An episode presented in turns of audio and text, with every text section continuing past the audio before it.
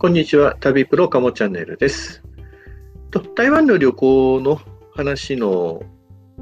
今回は5回目になるのかな？なんですけども、えー今回は2日目の3番目ということで、まあ、ホテルに戻ってから、あの当園の夜市に行ってきたという話をしてみたいと思います。まあ、結果的に言うと、本当にここの夜市は、本当田舎なまあ言ってみれば祭りの屋台ぐらいな勢いだったところなんで、あんまり買うものとか興味惹かれる感じではなかったということになります。まあ、泊まったところがウェスティン、タオイワンというところですので、結構台湾、台北のところまでは遠いということで、で、まあ、近くの当園にしてみたんですけども、まあ、こっちも結果的には遠かったということで、まあ、ちょっと我慢して台北まで行ってもよかったかなという、まあ、そんな印象を持ちました。で、まあ、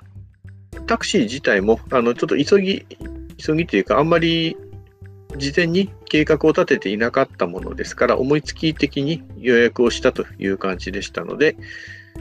まあ、30分くらい待つというところです。で、まあ、翌朝の空港送りのタクシーも一緒に予約をしておきまして。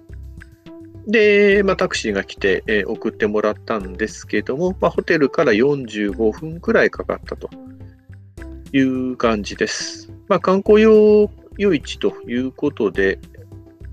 あるんですけども、このパッと見はなんか屋台がずらーっとただ並んでるなという、まあ、そんな雰囲気でありました。まあ、ちょっと雨も降ってたということもあって、まあ、ちょっとそこのところが惜しかったかなというところではあります。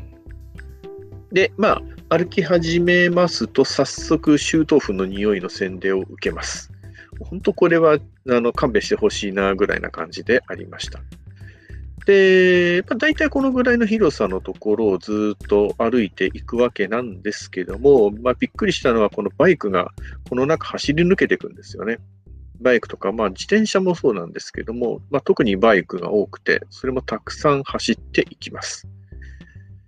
まあ、それもちょっとびっくりでしたね。で、まあ、中の雰囲気は本当にこういう、なんていうんですかね、感じと、がいっぱい並んでて、で、雑多な雰囲気があるかなという。まあ、この間雰囲気がすごく懐かしいなというふうに思いました。まあ、9年前に実は台湾ほぼ一周したんですけども、あのカレンとか新中とか、そういうところで一人でお店に入って、まあ、あのこういう感じのお店のところで、まあ、この時は、その時は屋台じゃなくてお店なんですけども、あの入って食べたりしたことを思い出したりしました。で、まあ、ここの屋台のところにも、あの実は牡蠣オムレツとかもあって、これが美味しいという噂を聞いて、えー来たっていう人もいましたので、まあ、その人は結局、夕食を、ホテルの夕食を少なめにして、ここで食べていったんですけど、まあ結構美味しかったよと。あと、ルーローハンも美味しかったよとか、まあそんな感じのことを言ってました。で、まあ、後の屋台自体は本当に正直大したものはなくて、もうちょっと、なんですかね、あの、着るものとか、靴とか、なんか雑貨類が安い、安くて、あの、てかまあ、高いんだけど、結構値段が下がってる、アウトレットっぽいような雰囲気っていうのがちょっと感じられてなかったのが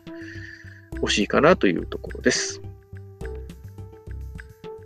まあ、ですので本当に、これはピンポン玉を投げて、あの、中にあります瓶の中にポンと入れば商品がもらえるというものらしいです。で、まあ1時間もあれば本当に十分見て帰ってこれるぐらいな感じでした。で、まあ買ったのって言えばデザートで、このいちごとトマトの串を買った買って食べました。これは串はラップして渡してくれるんですけども、まあ、どうやらオブラートみたいな感じで、そのまま食べられるということだそうです。